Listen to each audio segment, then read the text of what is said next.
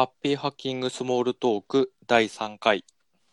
この番組は刑事とまどかが夫婦でいろいろなことをゆるふわに話し合うポッドキャストです。今回のテーマはタスク管理です。ははい。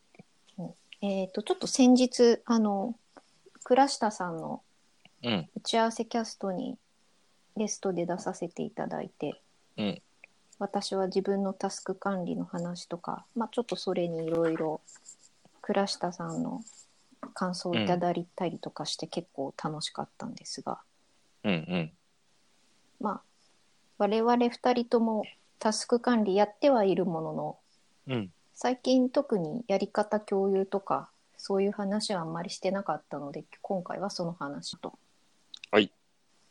とじゃあまずおまずっていうかお互いのタスク管理方法の話をしてもらおうかなってことでじゃあまず刑事さん、お願いします。はい。えっ、と、要は仕事でのタスク管理ってこと。うんまあプライベートも別に話してもらってもいいんだけど。まあまあ、とりあえずは職場とプライベートでタスク管理方法は一応分けているってことで。うん。うん。ということで、あ、じゃあ仕事の方からじゃあ話しますと。はい。で、えっ、と、私の仕事の方のタスク管理のやり方ですけれども、はい。えっ、と、使ってるソフトは2つで、うん。えっ、と、タスクシュートっていう、あの、Excel でできたツールと、うん。あと、アサナっていう、えっ、と、まあ、ウェブの、ウェブサービスを使って、えっ、と、タスク管理をしています。うん。で、まず、タスクシュートなんですけれども、はい。まあ、どういったツールかっていうと、はい。まあ、1日のデイリータスクリストを処理するようなものでして、うん。まあ、1行1行にそれぞれのタスク名が入れられるようになっていて、うん。まあ、メールを見るだとか、まあ、うんなんか資料を作るだとかうん。っていうそのタスク名とあとそれに、えー、とそのタスクを終わらせるための見積もり時間のっていうのを入れることができるそうだね。ものになっていて、はい。で、まあ、今日一日でこのタスクの合計その見積もり時間の合計すると何時間かかるので、うん。じゃあ今日の何時何分に、えー、と全部の仕事が終わりますっていうような見積もりがもできるようなうん。ツールになってますと。うん。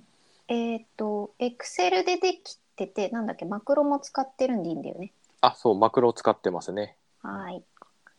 でえっ、とでそのタスク、まあ、一行一行の中には、うん。まああのえー、と日々のルーティンの作業として、まあ、例えば論文読む30分だとか、うん。えーとまあ、情報を仕入れる30分だとか、うん。まあ、あとは朝着いた時のチェックあのやることリストみたいなものがあって、例えばあの出勤の印鑑を押すだとかそういったあの決まりきったルーティンが入っていてそれはあの事細かに、えっとタスクとして入ってますと、決まりきったやつはね。はいはい。はい。でとそれ以外のタスク、まあ、いわゆるプロジェクトものっていうやつですね。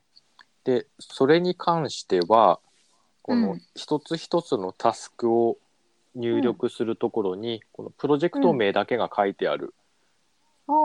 感じになってますうほもうう。そうなんだ。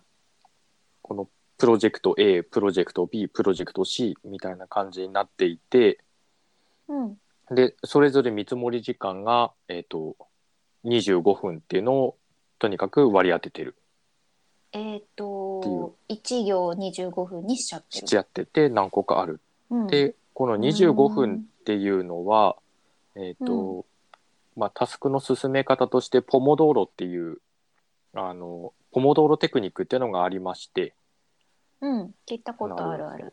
で、これは、あの、作業を、えっ、と、25分集中してやって、で、5分間休憩して。っうんうんうん。ていうのを、まあ、あの繰り返しながらやるっていう、うん。まあ、そういうやり方があって、まあ、し多分人の集中力が続くのがこのぐらいが多分ちょうどいいとかあるんだと思うんだけど、うん。2時間ぐらい同じ作業やってるともうその日使い物にならなかったりするまあね疲れるような気がするんで、うん。うん。多分こういうテクニックがあの、まあ、紹介されていてうんでそういわゆるそのポモポモドーロのその分数に従って、まあ、25分入れてでそのタスクの後ろには休憩5分っていう、あの行があってでその次にプロジェクト B が、まあ、25分があってでその下に休憩が5分っていう風なうん。タスクのリストになっていますと。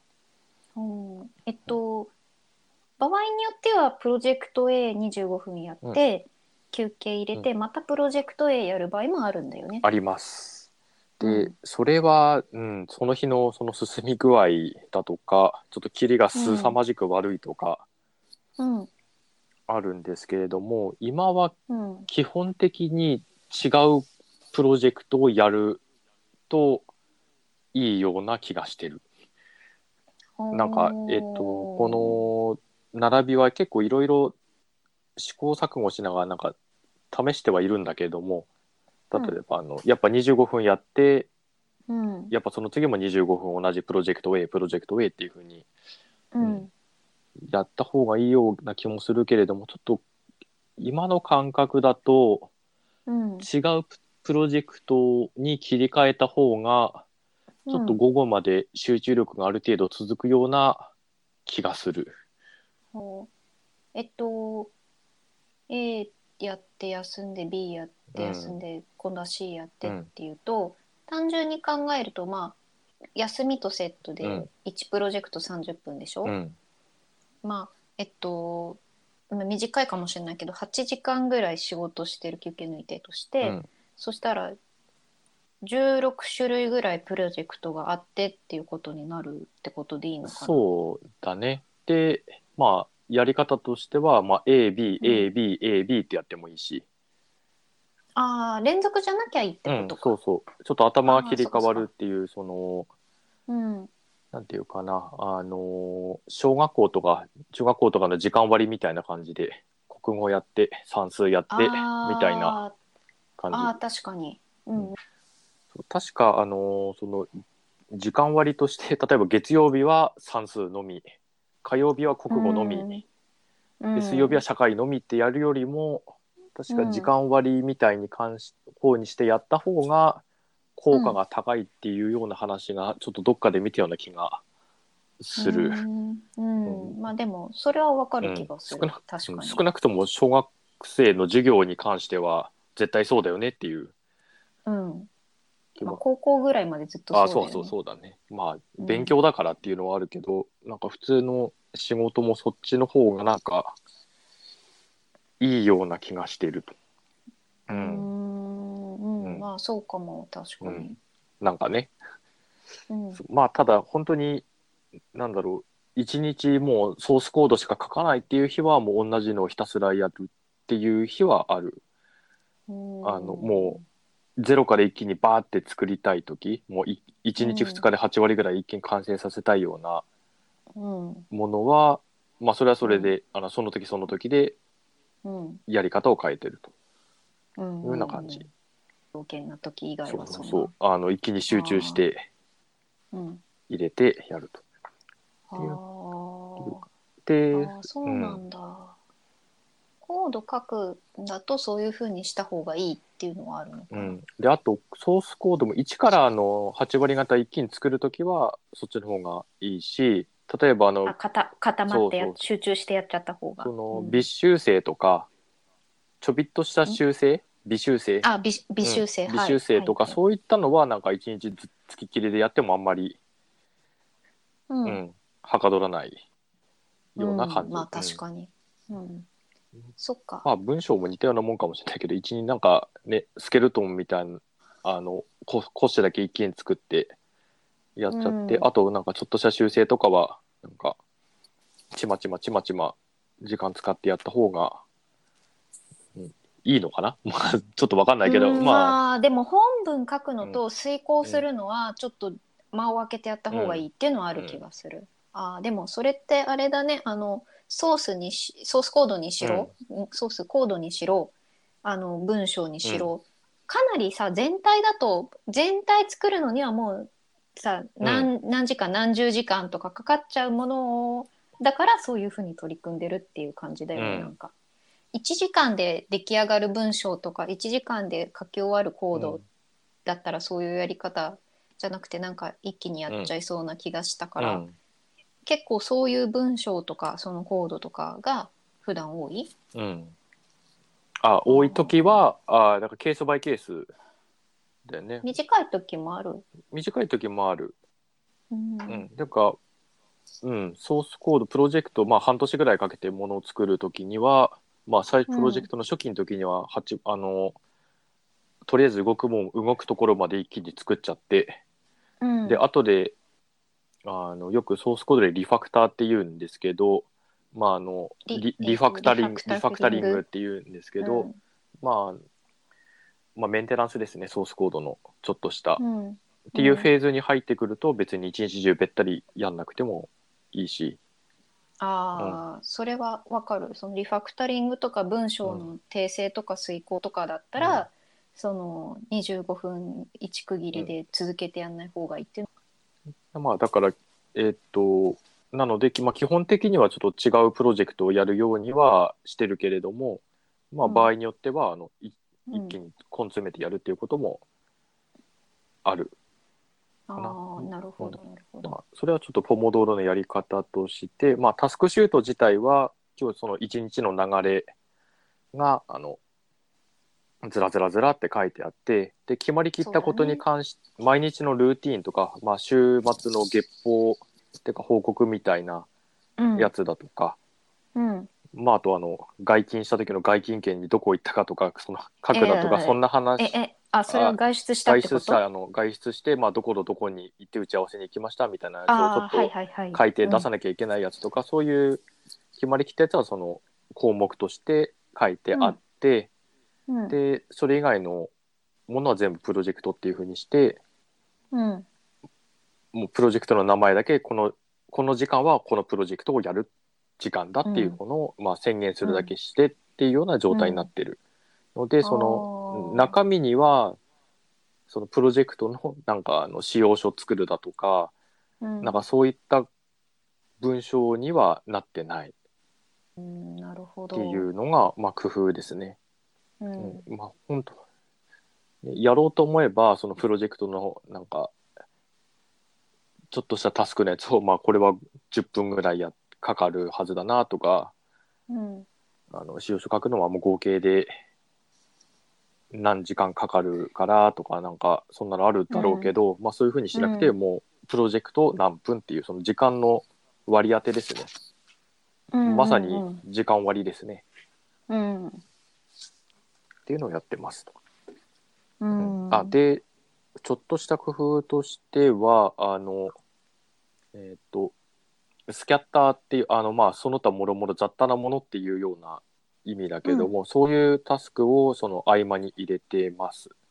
そのプロジェクト AB やって、まあ、雑多なものみたいな雑多なものを片付ける時間25分って取って、まあ、5分間休憩して、またプロジェクトに戻ってっていう風な感じでやってます。っていうのはあのポモトーロをやると、うん、なんかわかるんだけどやっぱ25分やって5分休憩やってっていうのをやってるともう多分昼過ぎぐらいにはもう集中力なくなるんあですよーうんうん、なんかあそんなもんなんけだ。うん、そんなに何回も何回もって結構やっぱ午後集中力切れてだらけちゃうんで、うん。ちょっとまあや休みみたいなうん。時間をつけて、えーっとまあ、書類の整理だったりなんだりその目についたものをちょいちょいと、まあ、片付けるっていうふうにしてます。まああんま疲れてるだけどちょっと小休止みたいな感じの時間にもしてるけど、うん、まあ、あ合間じゃあそのススキャッタータスクは、そのまたルーチンとはとかそのうん。プロジェクトに入んない細かいものってうん、いう感じ、細かいもの、うん、なんか資料回ってきたやつとかあの、まあ、回覧じゃないけど。あーそうか。毎日回ってくるわけじゃないから、うん、なんルかーチンじゃないとりあえず、けど、うん、うん。とりあえずなんか見てなんか署名だけして、うん。はいとか。うん。そういうのもあるので、うん。まあっていうのもまあ割り当てつつやってうんますっていう風な感じですね。で、えっ、と、アサナは？で、アサナは、えー、とこのプロジェクト、まあ、A っていうものがあった時に、まあ、詳細にこの項目やんなきゃいけないねっていうのが、まあ、タスク分解したりどうしたりっていうのを、えー、と書いてるもので、まあ、そこで管理してるって感じですね。うん。なんかアサナの特徴っていうかアサナを使ってる理由っていうのは？うーんとこれは今たまたまアサナ使ってるだけで前は、えー、とトレロとか使ったりうん。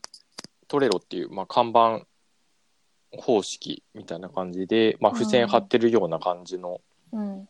プロジェクト管理のツールだったりうん使ってたんですけど、まあ今たまたまって感じですね。朝なやってみてどうかなって思ってる。で特に特徴は、えー、とトレロは基本的に看板の、まあ、付箋みたいなの貼るだけうん。だけど、アサナはあのリスト形式だったり、えーとまあ、付箋トレロみたいな付箋の形式だったり、まあ、どっちもプロジェクトごとによって、えー、と変えられる、ああ見た目がいろいろ変えられる、ああ便利だね。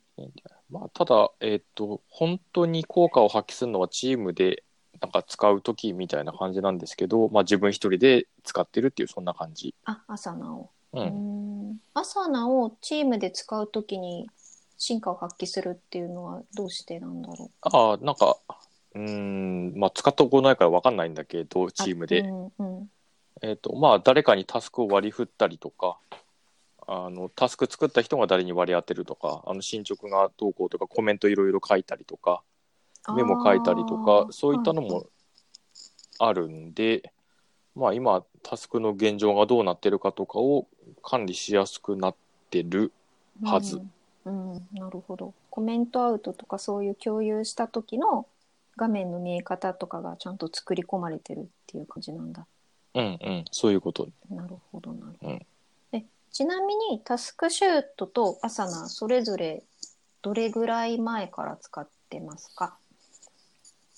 タスクシュートは何年使ってるかちょっと覚えてないけど、まあ、結構初期の段階から使ってるもう67年ぐらいは使ってるんだろうなきっと。うんでアサナは去年ぐらいから使い始めてうんるって感じですね。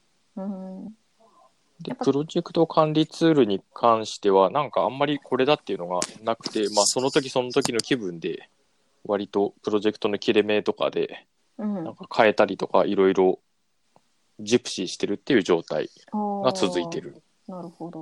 うんジプシーしてるっていうことは、本当はこういう機能があるといいんだけどみたいなのは、なんかあるの理想のプロジェクト管理ツールはこういう要件みたいなのって。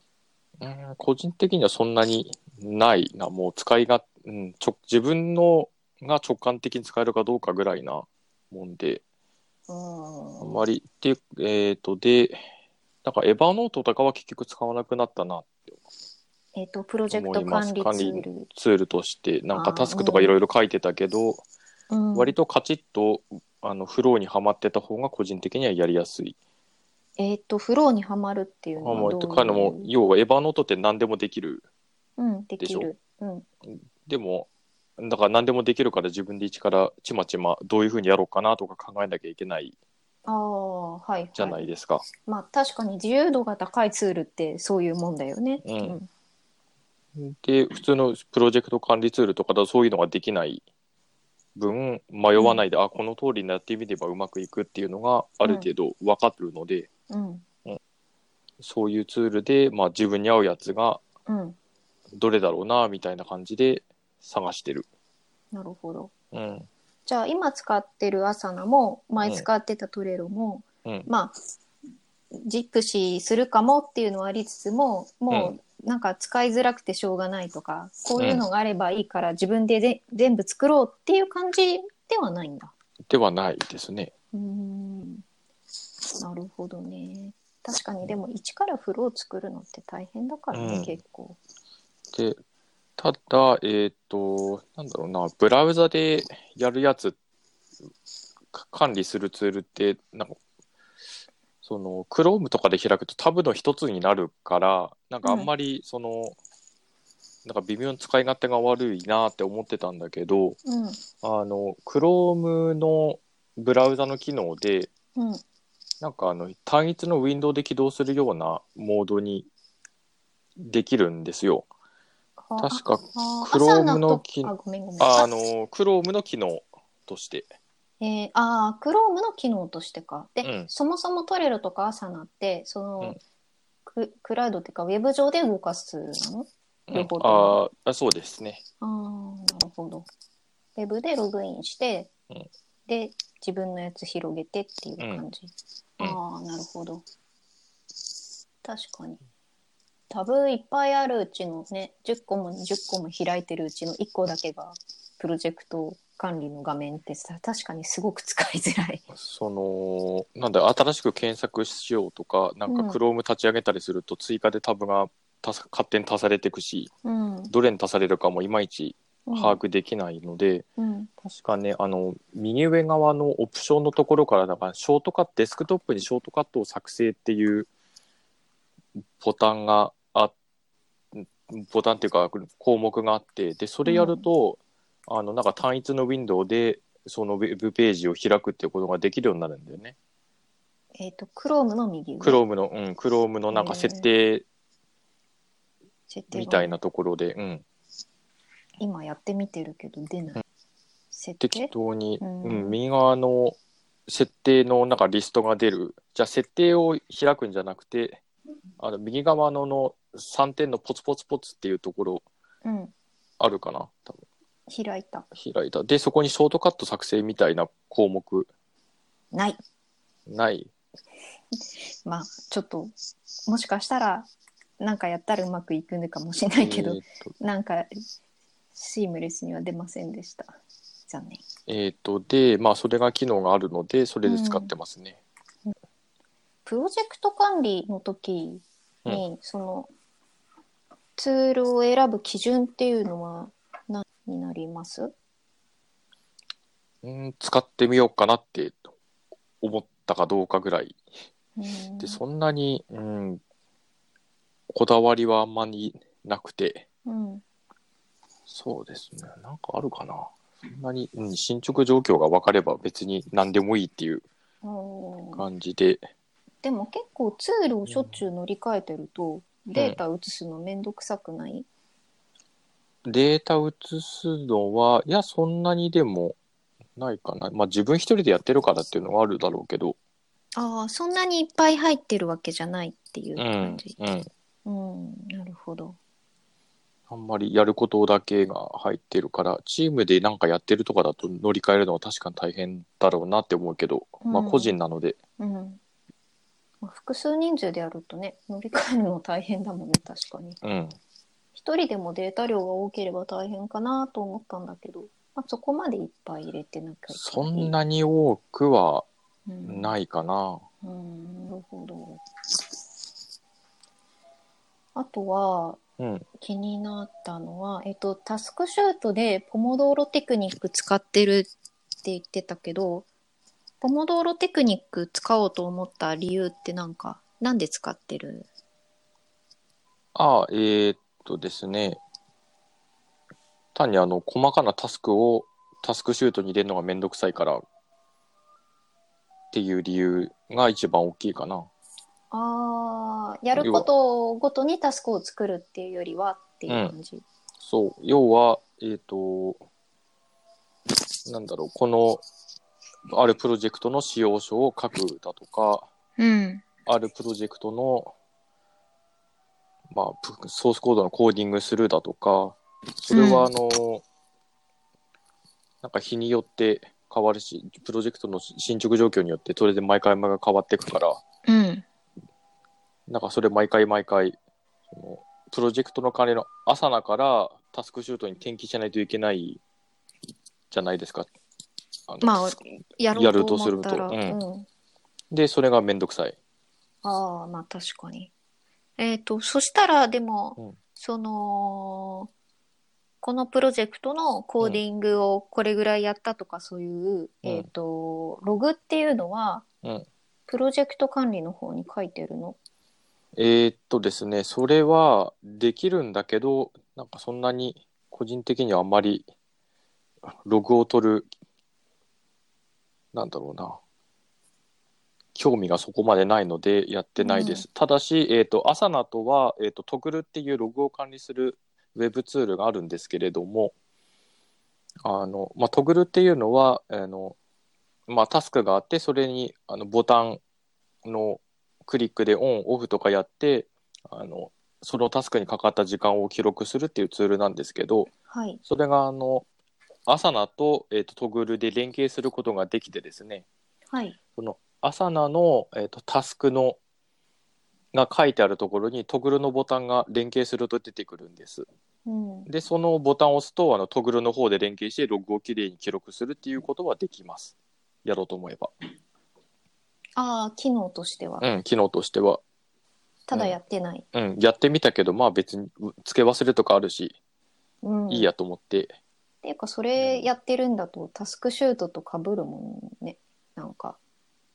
ああ、そタスクシュートに細かな記録を入れるんだとしたらっていうこと。うん。まあ、集計の仕方によるけど、なんか聞いてて、その、それはデイリータスクリストじゃなくて、プロジェクト管理の側から時間計ってるっていうだけで、時間計るっていうんだと、タスクシュートでもできちゃうから、別にやるし、その辺はできるっていうだけでやる必要ないのかなっていう感じ。うん、ああ、そうね。まあ、タスクシュートはもともと、あの、プロジェクト管理ツールから、その転記するのがめんどくさいっていう話から、あの、細かなやつを記録しないっていうふうにしてる、したので、別にうんタスクシュートで記録、どの細かなタスクを記録しようっていうモチベーションはもともとなかった。うーん、なるほど。えっと、この間、倉下さんと話したときに、うん。やっぱり倉下さんもログを細かく取ることには全然興味が持てない、ないっていう話をされてて、うん、で、その時に倉下さんがおっしゃってたのは、うん、やっぱりルーチンのタスクはルーチンのタスクでもかなり洗練されてるというか、あの、時間が大体決まってきちゃうと。うん、で、残りのあのタスクっていうのは、まあ、倉下さんの場合は本書いたりとかになるから、その、たうじ時間のログを取ることにあんまり意義を感じない。そうんの時間が長かったからいい、ダメとか短かったからっていうことにはならないでしょっていうお話だったんだけど、うん、うん。あの、ログを取ることに興味がないっていうのは、ちょっとそういうのに似たところがあるのかな。ああ、かもしれない。うん、そうだね。うん、あの特にログ取ったところでってそうそうそう。あのね、生産性を測るっていうた観点から言うと、まあ、アウトプットをかかったコスト、まあ、時間とかお金とかではあるんだろうけど、コストの方はお金とかさ、時間だからある程度測れるけど、うん、アウトプットがどれぐらいかっていうのって測りづらい仕事とかだと、なんか出せないから時間そんなに数えたところでっていう感じなのかなって倉下さんの時にお話を聞いた時に思ったのね。うん。まあ、あと、体調とか、なんかそういうの等々あって、ああそっか。うんこ、なんかルーティンに関してはそんな体調とかそこまでうん。ないけど、うん、コード書くのうにん、うん、うまくいく時とそうでないそうでない時もあるるし、うん。し。うん。っていそうう本当は、うん、統計とかちゃんと取ってみたら、まあなんか差は出るかもしれないけど、まあそこまでうん。やることは、うん、そ今んとこ興味がないかなるな。ほど。ああ、でも、倉下さんが、だから、あの、タスクシュートっていうツールにあんまり惹かれないのは、その、ログ取るっていうことに興味がないからっていううん、のあるかもっていうふうにおっしゃってたんだけど、うん、えっ、と、そうだとしたら、ログを取ることに興味をないがないんだったら、なぜ刑事はタスクシュートを使っているのか、ちょっと気になった。なんではい。タスクシュート使ってるんだろう？あ単に、えーっとですね、プロジェクトが1個だけの時はうん。特にいらなくて、うん。えー例えば2、3個あった時に、うん。今日は、えーっとこのプロジェクトに、まあ、な何時間つぎ込もうかなとか、うん。その辺の計画してるするのにタスクシュートを使ってるって感じ。あー。じゃあログ取ることには興味ないけど、その何時間どのプロジェクトやるかっていう配分は考えたいうん、から。とか今日何時間ぐらいでき何十分ぐらいあつぎ込めるなとか、うん。そういうのをやるっていうのとうん。あとは、えっとその to do リストみたいなのがうんもうそのルーティーンみたいになってるのがもう TaskChute に入ってるので、うん、入ってるっていう状態でそれで使ってるっていう感じ。ちょっと倉下さんのは状況が分かんないけど多分そのルーティンの項目はもしかしたら Evernote のタスクリストだったりあ今はねスクラップ Scrapbox のタスクリストだ、うん、だったりで入ってるでしょ？あスクラップボックスのタスクリストで毎日自動で生成されるって確か、そうだね。でその毎日自動されるのが倉下さんの場合は Scrapbox で私の場合は TaskChuteうん。っていうだけ。あー。うん、うん。まあそうそうそう。でなんでそこでいやあの単に移行コストの話もあるのかもしれないけどうん。スプラ Scrapbox じゃなくて TaskChuteを使うのかっていうとうん。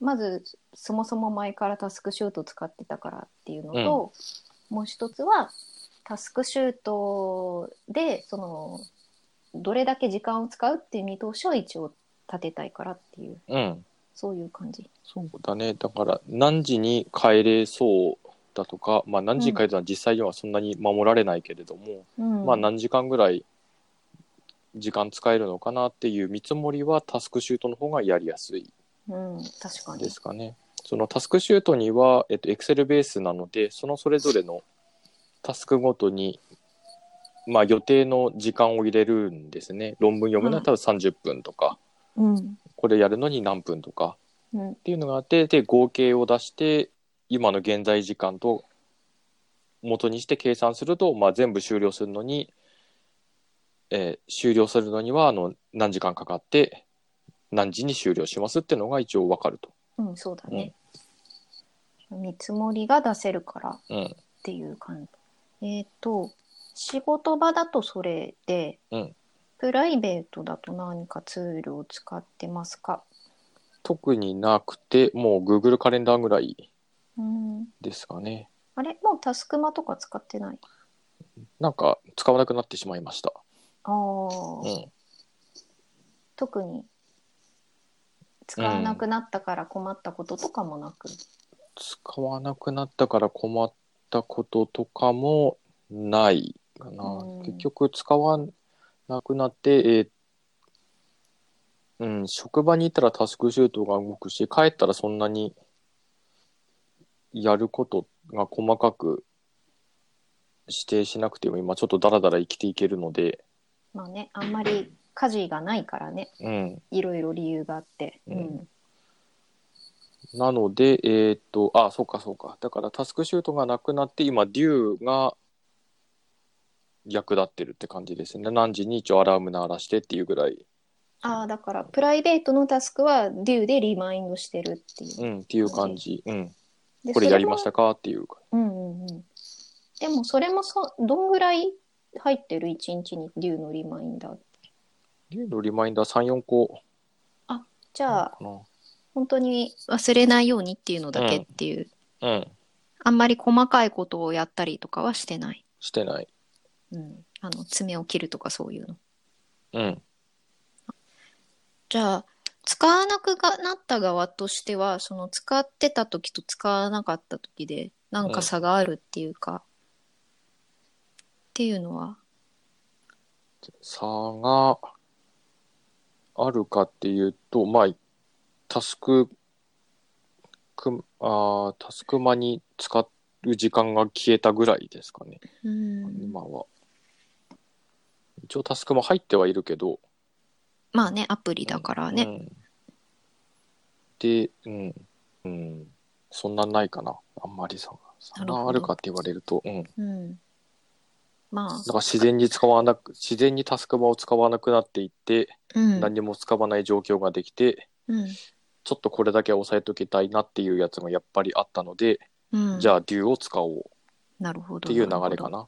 あああ。移行あの意識し意識してちゃ移行したっていうよりうん。何もなくなってしまってちょっと困ったので、違うアプリをっていうああ、なるほど。感じでの切り替えうん。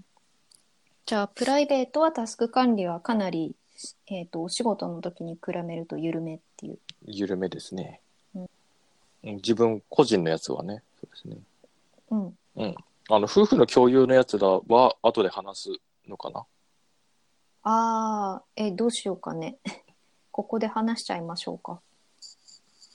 いやじゃあ先にえっ、とあなたの方から仕事のやつ話して最後に夫婦で共有のやつ話しますかあ、そうだね。うんあの、プライベートといえばプライベート。うん、の話なのでうん。うん、仕事は共有してないからね。うん。はい。えっ、と、じゃあ、私、まどかの、うん。えっ、と、仕事で使ってるタスク管理の方法なんですが、まあ、うん。割と似てて、デイリータスクリストとしてタスクシュートを使って、で、プロジェクト管理のツールとしては、ただの Excel を使っています。で、ただタスクシュートが、あの、純正の、その、大橋さんが作られているタスクシュートではなく、うん。自分で、えっ、と、タスクシュートのこの機能がいるなっていうのを、あの、え、関数と簡単なマクロでちょっとやってるだけのもどきタスクシュート、タスクシュートもどきでっていうところかな、違いは。うん。で、あとはプロジェクト管理ツールも会社の都合で、そのウェブサービスにログインしてっていうのができないので、Excel にもうログと、あと次こういうことやろうっていうのをもう文章でガリガリ打ってってるだけっていう、そういう。ちなみにそのタスクシュートに書いてあるのは、えー、と私の場合はもう時間区切って、うん。このこの時間プロジェクト AB みたいな感じだけれどもそれは、うん。ではなく結構細かく書いてるっていう感じですか？書いてます。うん、だから、えーと会議1時間っていうタスクもあれば、うんあのーこの書面を作る30分っていうタスクもあるし、うんえっ、と、なんとかさんに電話っていう5分とか10分のタスクもある。結構、えっ、と、タスクごとに入れてるっていう感じ。それは、えー、とプロジェクト管理をしている Excel の中にも同じようなことが書いてあるあ、それは書いてあって、うまずそのプロジェクト管理のつあのエクセルの中で、えっとこれのこのプロジェクトに関してはこのお仕事に関しては次にこれとこれとこれあたりをやらなきゃいけないなって考えて、うん。でじゃあこれは来週の月曜でこっちはじゃあ月曜日でいいかな火曜日でいいかなとかちょっといろいろ考えてまあ要はプロジェクト管理のツールのところで、次にどういうタスクがあるかっていうのとそのタスクいつやろうかっていうのをうん。決めてでそれを、うん。うんえっ、とデイリータスクリストたるタスクシュートもどきの方に移していくっていう感じ。うんうんうん。で移す時にあのこのタスクはどれぐらい時間がかかるかなっていうのを一応見込みで入れてる。おー。なるほど。うんじゃあ、えっ、と、プロジェクト管理の方で、さっきあの文章で打ってるってうん。あったけれども、その、一個一個のタスクごとに分解するのは、そのうん一回文章で書いて、その後になんか分解して作ってるとか、そんな感じですか？うん、まあでもそんなに難しいそのタスクが複雑に絡み合った仕事の仕方はあんまりしてないので、うん。あの次に打ち合わせが必要って書いたら、うんまあ、打ち合わせの時間を書くとかか打ち合わせをいつにしましょうって相手にお伺いを立てるタスクそれから打ち合わせの資料作成それから打ち合わせ本番とか、まあ、ある程度リニアに決まってくるからうんうん。その、うん、文章で考えてる時点で割と決まってくる感じかな。ちょっと複雑なプロジェクトが確かにたまにあるんだけれども、その場合は、えっ、と、やっぱり Excel で、うん。あの、別の本にあったプロジェクト譜、うん。プフを書いてます。うんうん。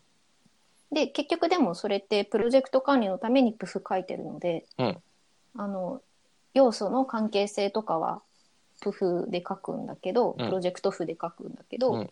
でそこで出てきたタスクはえっ、とタスクシュートもどきに最終的に落としてる。うんうん。えーっと、じゃあちょっとプロジェクト風を、あの、ちょっと前にその、プロジェクト管理のところで文章で書いてるって言ったけど、どんな風な文章で書く？えっ、と例えば、が、うん、えっ、と6月の何日か、うん。えー、さんにこれを説明するとか、もう、えーっと、1タスクみたいなイメージ。うん、で書いちゃう。でで説明するって書くとうん、あじゃあ説明するんだったら時間取んなきゃなとか、うん。さっきみたいに。あと説明資料まだ作ってないから作んなきゃなとか、うん。でなるほど。っていうのが書いてると思いつくので、うん、うん、そそれをこう足してったりで説明し終わった後に次にやるのは、えー、とあれを今度は作んなきゃいけないかなとかあるからそれをもう文章で書きながらガンガン足していくような感じ。ああ、なるほど。だから、文章って言っても、そんな何百文字とか長いわけじゃなくて、そうそうそうあごめんなさいごめんなさい箇条箇書きってことですね。ああ、うん、なるほど。箇条書きです。箇条書きで書いて、で、これ一つ説明って書いてあるけれども、そのバックグラウンドには何個もタスクがあるからって言って、要は分解してるっていう、そんな感じですね。はいはい。それが文章で書いてると。うん、本当に説明って言って何も準備しなくてもいい場合もあるし、準備しなきゃいけない場合もあるんだけれども、まあ、それは自分で箇条書きにしてる時にうん、必要かどうかっていうのは、まあ、大体わかるのでうん、うん。だどんどんどんどん箇条書きにしてってで、うんその箇条書きのその文字をタスクシュートのもどきの方には入れてるのでうん、うん。っていう感じ。うんだからプロジェクトのところはプロジェクト A って書いてあって、うん。今の話で言うとタスクで言うと〇〇さんに説明の時間を取る、うん。よ予定10分とか〇〇さんの説明資料を作る。うん、これは1時間ぐらいかなとか、うん。で〇〇さんへの説明。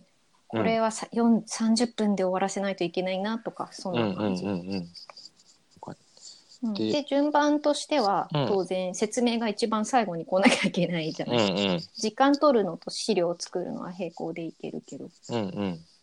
まあ、でも時間取るのまずやっちゃって時間固定してから資料作るかなとか、そんなこと考えながらやってなるほどね。で、ちなみに、Excel でプロジェクト管理してるのは、プロジェクト管理っていう Excel が1個あって、で、各シートごとになんか、プロジェクト ABC っていう、そんな感じですか？えっ、とじゃではなくて、1個プロジェクト管理用のシートっていうのを作って表を作って、うん。うん。えー、と1行1プロジェクトにしちゃってる。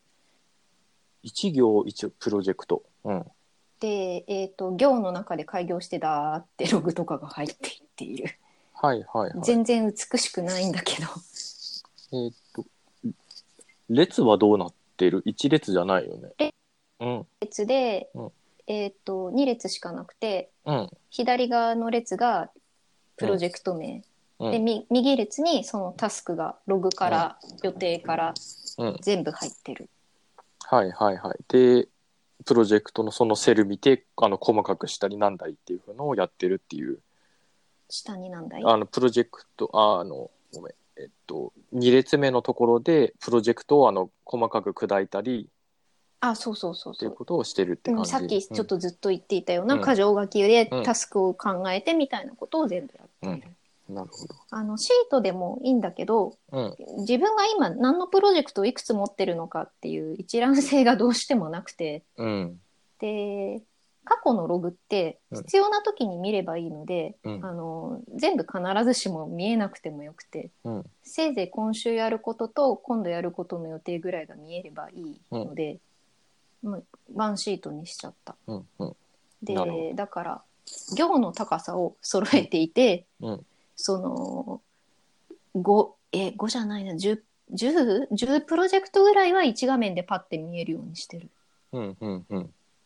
感じよかったですね。それとあとごめんなさい2列じゃないです3列でしたあ違うお4列だうんえっ、とプロジェクトの名前とそのタスク分解して考えてるところの間に2行あって、うん。えっ、と次にそのプロジェクトに触る予定の日うん。うん。を、予定ね。うん、予定の日それはだからタスクシュートと連携してるんだけどうん。を入れているのとあとは、えっとプロジェクトの終了日っていうのを入れられるようにしてる。はあ、なるほど。うん、終了日を入れてるのは、終わったプロジェクトを表示させないっていうのをあの、うん簡単にできるように。ああ、そうだね。うん、で、えっと、次にそのプロジェクトに触る予定の日っていうのを入れてるのは、うん実際タスクシュートのタスクを見ただけだと、うんなんだっけこれって思うことがやっぱりどうしても箇条書きだと出てくるのでうん。その時に、あのプロジェクトのシートに行った時に、うん。えー、とそれが簡単にかあのプロジェクトの中でどういうこのタスクどういう位置づけだっけっていうのが確認できるようにあの日付順に並べてます。うんで日付順にその列使って並べ直すと、今日やるタスクあ今日やるププロジェクトって触るプロジェクトは上に出てくるのでうん。うん。で1ヶ月ぐらい放っておいていいプロジェクトっていうのは下に行くのでうん。見えないけど見えなくてもという感じ。うん。うん。検索性を上げるためにそこの2列っていうのは入れてる。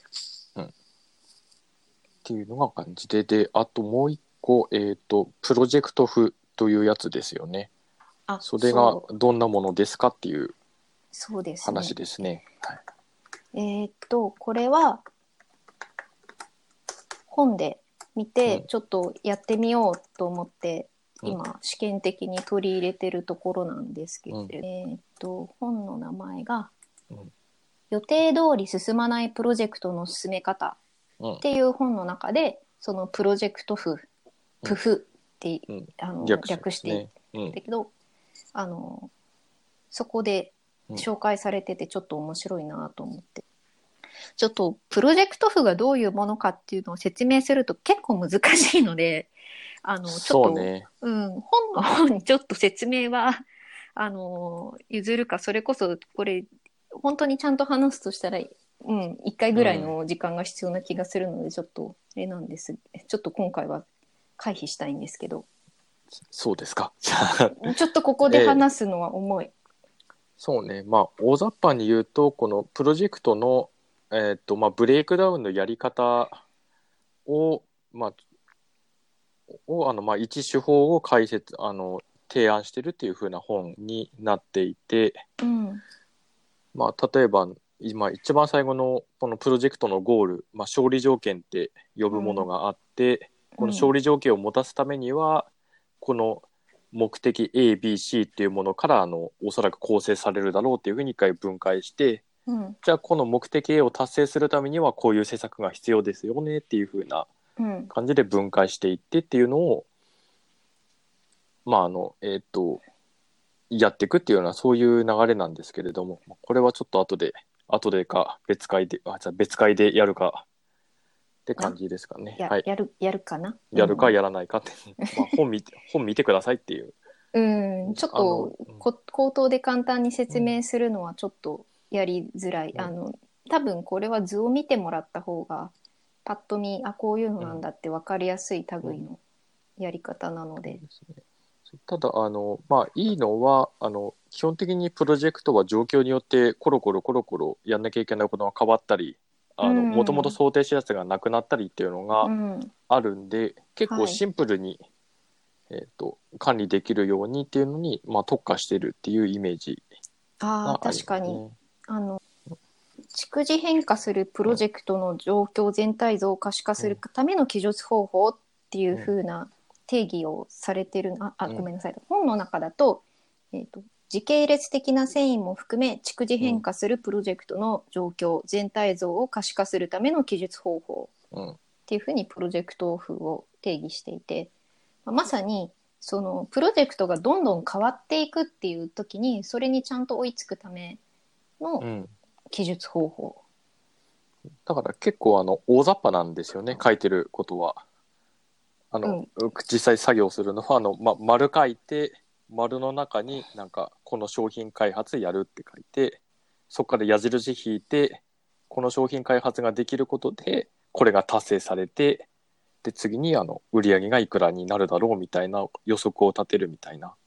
ああそうんだからあのー要素の絡み方はすごくよくわかるけど、うん。これからタスクを考えるかっていうと、うん。もうちょっとブレイクダウンしないと直接は難しいかなっていう気はちょっとします。でなのでちょっと複雑なプロジェクトはのあの一番トップレベルのところはをあの管理するようなものうん。うん。ですね。でそれを複雑なちょっと大変なやつに関して作ってると。うん、これもあれですかね、エクセルのシートで作ってるの？あプロジェクト風うもん Excel のシートで作ってるので、なんか図形に入れたりとかしなくちゃいけなくて、うんすごいかっこ悪いし手間かかるなって思いながらちょっと作ってます。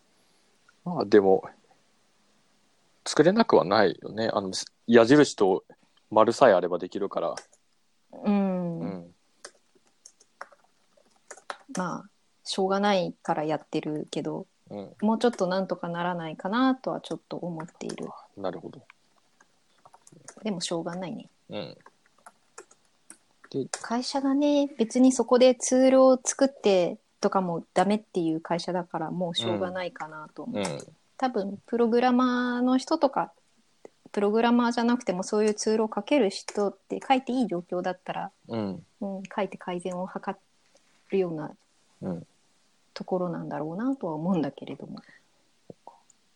ちなみに、今みたいな状況で落ち着いたのは、うん。いつぐらいから、そのプロジェクト風は多分最近始めたと思うんだけど、うん。それ以外のところ、エクセルでプロジェクト管理やって、タスクシュートっぽいの自分で作ってっていうのは、どのぐらい前から、えっ、と、タスクシュートをデイリータスクリストで使い出したのはもう多分10年ぐらいうん、やっている。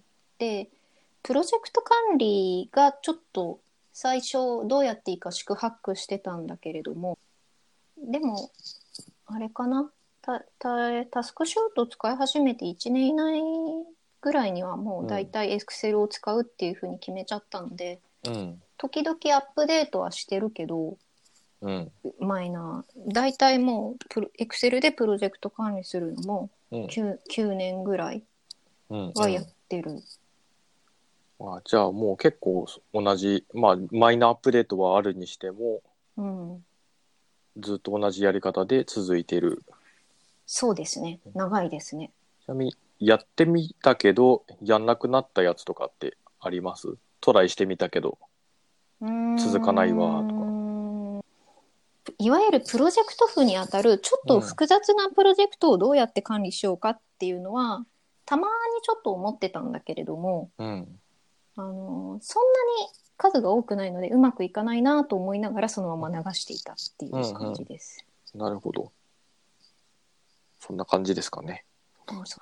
そうか。ちなみに私の場合は、そのいろいろツールを使うことはできるんで、特にプロジェクト管理みたいなものに関しては、ううん iPhone のアプリだとか、いろいろ入れたけど、うん、なんか結局使わなくなったのはいっぱいあるので、そういう意味ではもう Excel 使う、まあ、職場環境がもうそうだから、うんある意味諦めがついて腹くくってできるから、それはそれでいいのかなっていう気もする。確かにそのもうあのどういうふうにやりたいかとかうん。不便って感じてるかどうかっていう以前にもうこれしか疲れないっていうのがすごい制約が大きかったので、うん。ま、迷う余地がなかったっうん。ていうのが多分実態だと思うん。うスマートフォンアプリでプロジェクト管理するっていうのは職場でできるの？まあ、私の場合はやろうと思えばできる。あーなるほどけど、まあ、めんどくさいので、画面小さいから、うん。うん画面小さいし、うんタイピングスピードは、がもう違うし、あそれはね全然違いますよね、うん。今音声入力あるからそうだけどでもやっぱ並び替えだとか、うん。なんかするとかちょっとうん。大量に消すとか、うん。まあ面倒くさいんで、うん、うん。まあやってお家の買い物リストだとか、うん。その点が関の山じゃないかなっていう気がする。そうですね。うん。うん。あんまり携帯で細かいことするのはやっぱり向いてない。うん確かに。選択肢がある方が逆に迷っちゃうっていうのは、うん。ジプシーしてしまうっていうのはあるかもしれない。うんうん。えーっと、じゃあ、私のはい。話はこれぐらいで。はい。えーっと、じゃあ、プライベートのうん。話、ですね。うん。で特にえっ、と夫婦できょあで夫婦で共有する。あそっちはなんか個人のタスクをなんかで管理してたりってしてますか？そもそも。あ、はい。だから、えーっと、個人的なやつを。うん。うん、あのー iPhone アプリ、あ、Android もあるけど、携帯アプリのタスクマを使ってます。うん。で、だから職場でタスクシュートもどきを使ってる代わりに、プロえープライベートはうん。タスクマを使ってるうん。っていう感じ。でタスクマにはでもほとんどルーティーンタスクがひたすら入っていてっていう。ああ、まあでも、うん。大体ルーティーンが入ったからうん。お風呂入るとかうん。ご飯食べるっていうのも全部入っていて、うん。で、ただ、えっと、休日とかはあれをしよう、これをしようっていうのもうん。入るようにはしてる。うんうん。えっと、それはだから共有のところとかぶ、ね、話にちょっと入ってきちゃうんですけど、うん。えっと、Google カレンダーに入れてるものが、えータスクマにインポートされるように設定しているので、うん。Google カレンダーに入れてるあの出かける予定とか、うん。あと私はその移動を何時にやるとかそういうのも自分にしか見えないように Google カレンダーに入れてるんだけれどうも、んそれもインポートするようにしてるので、うんだいたいそのルーチンじゃないのも全部タスクマ上で何かしらログが発生する形にはなっうんてる。そうね Google カレンダーからタスクマに入るのはこれ便利ですね。うん便利すごく。うんあそうそういう意味では私もタスクマはアラート代わりにアラートリマインダーか。リマインダー代わりになってるかな。Google カレンダーに自分のタスク入れてそうするとタスクマに入ってきてでタスクマはそのし、Google カレンダーで指定した時間になるとポンってうん。出てくるんで、あうん。これかこれかって思いながらうん。やってる。うん。今2人で共有で入れてるのは、まああの共通の予定カレンダーっていうのを一つ作って、うん一緒に何かやるのは入れてるけど、うん。それの他に Google カレンダーに入れてる予定って何かですか？えーっと職場であの外勤の予定があるだとかそういったのは入れてるかな。外勤っていうのは外出する外出すると、うん。うん、あとあかなるほど。まあ、あとでも結構ほとんどが家族の共有の方に入れてるのが多いかな。ああそうなんだ。のまあ、例えば歯医者に行くとかそういうやつでも自分しか関係ないけど一応知っといた方がいいじゃないっていうああまあやつ確かに、ね、が多いんで、うん、確かにたあの片っぽしか行かない飲み会とかも一応入れてるよね。うん、ってなると、うん。なんかほとんど夫婦の共有の場所に入るから個人的なものっていうのはそんなにないかな、自分だけが見えるうん。Google カレンダーのタスクってそんなに多くない。多くない。うん、そうなんだ。大学の友達と会いに行く時も共有の方に入れてうん、自分の名前と飲み会とかそんな感じでタスク入れるから、そうだね。うん、まあそれはあれだよね。別に飲み会ってがいつ行ったかっていうより、その日に飲み会があるっていうことはうん。ご飯がいらないっていうことですよっていうことの共有だったりするからうん、だよね。確か始めたのは。そう。ちなみにそっちは何かあります？自分しか見れないの。えーっと、だから、そんなにはないけど、ゆそうだね、あの、じ本当に自分しか見えなくていい、共有しなくていいタスクとか、うん。ここに、ここのお店に帰りに寄ろうとか思うのを、ああそうかそうかそういうタスクマ上で入れてもいいんだけど、うん。その、なんかカレンダーに入れる時もある。うん。でも、その、ね、会社の帰りにここに寄るとかは別に、だからご飯食べないわけでもないし、うん。全然関係ないので見えないところに入れたり。うんうん。あと移動とかかな。その何時に例えば映画館うん。行きます私はちょっと性格的にじゃあ何時に映画館だったらうん。何時の電車に乗ればいいのかなとかあらかじめ調べたい方なので、うん。それを調べてでそれは Google カレンダーの方に入れてる。自分にしか見えない。あ移動だけ。あで特にあの家族で知らせなくてもいいようなやつに限るっていうやつ。うーんうん。なんかだよね。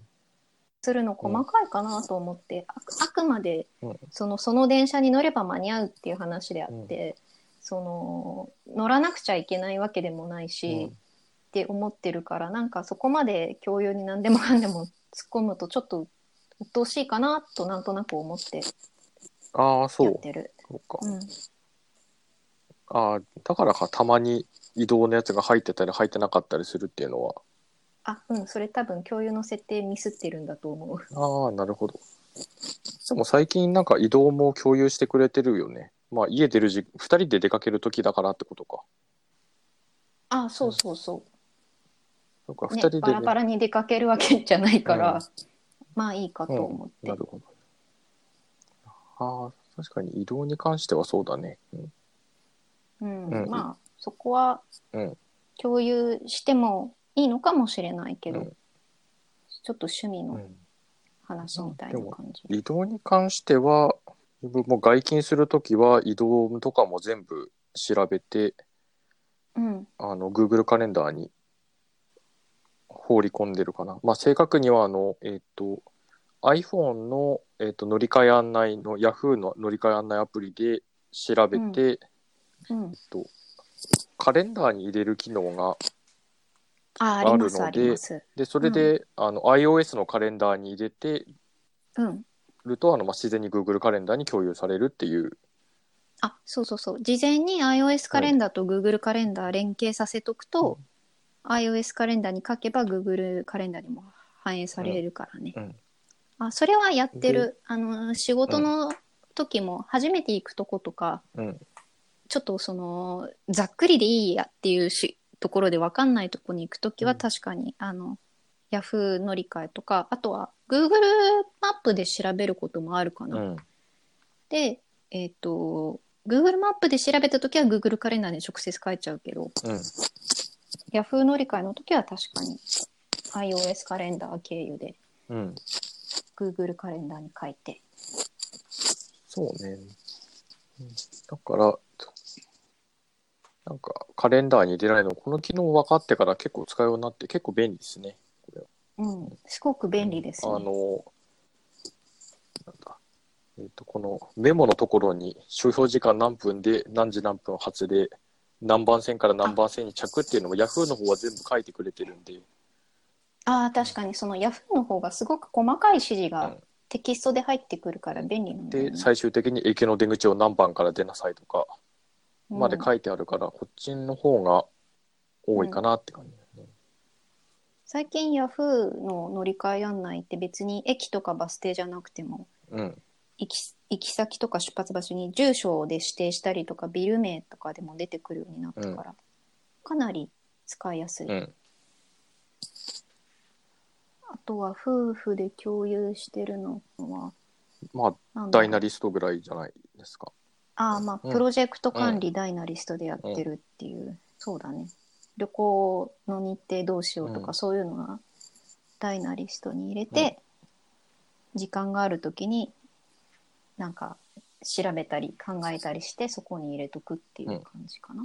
そうですね。で、ちなみに今我々のダイナリストは、えーっと、もう夫婦で一つのアカウントになっているっていう状況になってまして、あそうですね。えとで、えーっと、ダイナリストでフォルダが作れるので、私の名前とまどかの名前でフォルダがあって、それぞれそそれ以下のものはあの自分たちで好き勝手にやるっていう状況になってて、でそれ以外にうん。あのトップにあの共有っていう、えっとうん、うんなんだ、えっとアウトライナーがアウトラインがあってでそこにあの夫婦間で共有するのをひたすら、あのうん。放り込んでるっていう状況になってます。共有っていうファイルを作っちゃう。うん。そうそう。だ旅行の話とか、まあそれこそこのポッドキャストの話とか、うん、あの、ネタとか、うんこういうの話そうとかそういううんまあ、含めて全部ここに入ってる。でえっと、例えば近々やることとしては防災用品をあの見直しましょうとか、あ、ううんん、そうそう。あの、記事作るからね、缶詰とか入れ替えなきゃみたいでそこ今入ってるやつがあるからそれを確認するっていうのとか、な。うん。あとは、やりたいことリストは結構書いてあるよね。うんどこ行きたいとか、あれやろうとか。うんうん、そんなにでもいっぱい入ってないかな。そうねやりたいことはまあ旅行の計画ぐらいかなどうしても共有じゃないとっていうの以外は結構自分のアウトラインで考えておいてっていう感じのような気がする。うん、である程度あじゃあこれやり実行に移したいってなったら共有のところに放り込んで、ちょっと見といてとか、ね。かあの改良しといてとか、あ確かに。ここに入れといたからちょっと後で見といてねっていう話はたまにするかうん。も。であと旅行行く時とかは、まあ、ある程度、となんか旅行の予定組んで、まあ、あと行きたいとこバーって書いといて、でじゃああの時間がある時にちょっと見てあの順番変えたりとかここやっぱり無理だねとかうん、あとここ行くんだったらじゃあここの駐車場止めたらちょうどいいやとかそういうのを情報ポンポンポンポン出してってまあ旅のしおりっぽくなっていくっていう、そんな感じ。ああ確かに。ダイナリストって普通に URL が入れられるから、うん。まあ画像そのものを貼り付けたりはできないんだけど、割と URL あればなんとかなるかなっていうところはある気がする。うん、なんだかんだでね、ううん。この前の旅行行った時のは、そうだね、でもあとは文章で書いてあれば、2人いればこれなんだっけって聞けば、旅行中はそれで済むから、あそうだね。うん。そうだね。この間、2泊3日の国内旅行だったんですけど、で1日目に何時の飛行機乗りますって書いてあって、うん、で、飛行機のチケット取ったとか、うん、空空港までの移動手段どうするとか書いたり、うん、まあ、あとそのレンタカー使ったから駐車場どうしようとかはうん。調べたりとか、そうだね。旅行の時もそのダイナリストたまに確認してた気がする。うん、一応ね、宿について、ああ、じゃあ来、明日これねって言って、そうそうそう、うん、本当に旅のしおり扱いだね。うん。で、あと駐車場がこれでこれでっていうのを見て、うん、うん、そういうふうに使うには非常にダイナリストやっぱ便利だと思う、うん。これの前は多分エヴァーノートとかでやってたと思うんだけど、ああそうね、 Evernoteはもともとアカウント別々に持ってたから、共有ノートブックっていう形にしてた、うん。ただ Evernoteも機能的には全然薄くないんだけれども、重いから、うん、うん、 Dynalist がすごく動作軽いので、まあ、アウトライナー系は結構軽いのが多いと思うんだけど、うん、でだからちょっと EvernoteからDynalist に移っちゃったあうまあその前に正確に言うとあ、えー、と WorkFlowy に使ってたんだけれどもあ、の Evernoteからそのアウトライナーに移ったっていうのはある。うん。なんか iPhone とか iPad で Evernote見るとちょっとめんどくさいんですよね。うん。なんか、まずフォルダたたどって、これたどってうん。たどって、あ、これのノートだっていうのを見てっていうことになるし、うん。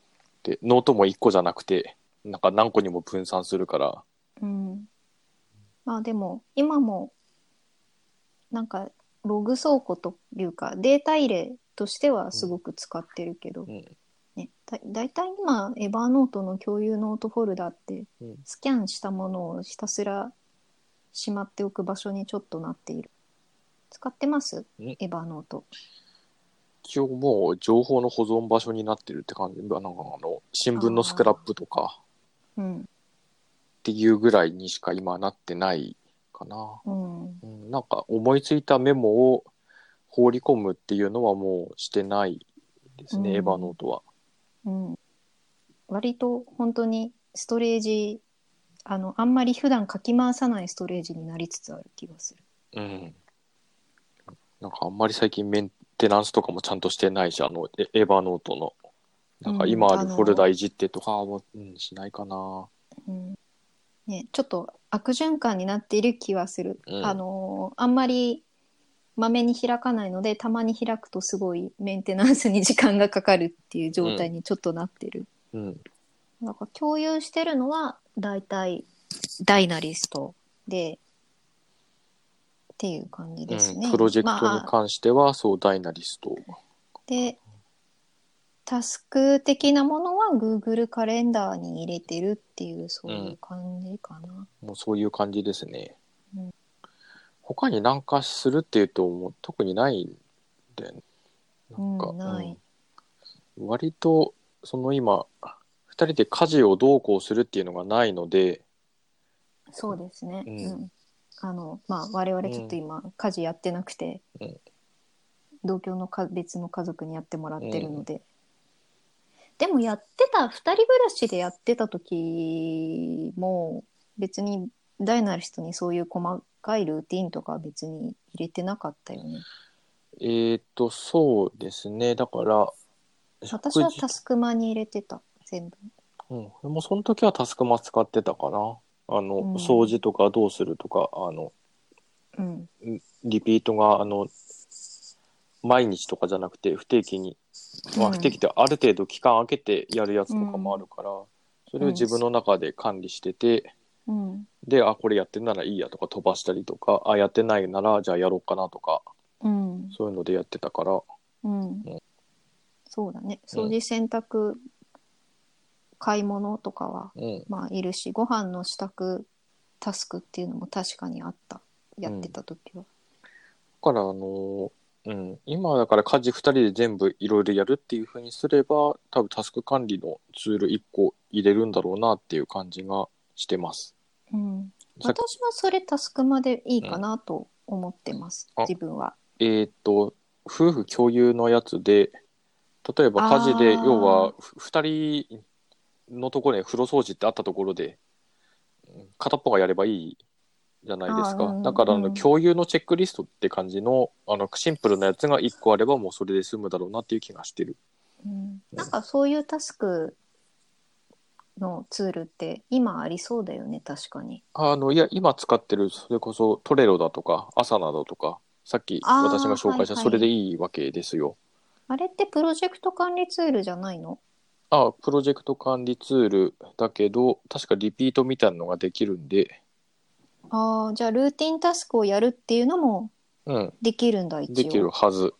おおまあ、そうじゃなくても、ただの to-do リスト、ー、リピート付きのやつがあれば、あの、クラウドのね、ああうん、うん。あの、ちゃん二人で見られるもの見られて、あの、うん。終了したらちゃんと線がピッて引かれるっていううん。やつがあればいいんで、なんかもっとシンプルなやつでもいいから、まあ確かに。まあ、多分それ使えば十分だろうなって感じ。ああなるほどね、でも実際二人暮らしの時は私はタスクマ使って、うん。ねもうこれ終わったって聞いてうん、それでやってた気がする。うん、そんな感じだったね。うん。まあ、そんな感じですかね。じゃあ、はい。今回はここまでで。はい、お疲れ様でした。お疲れ様でした、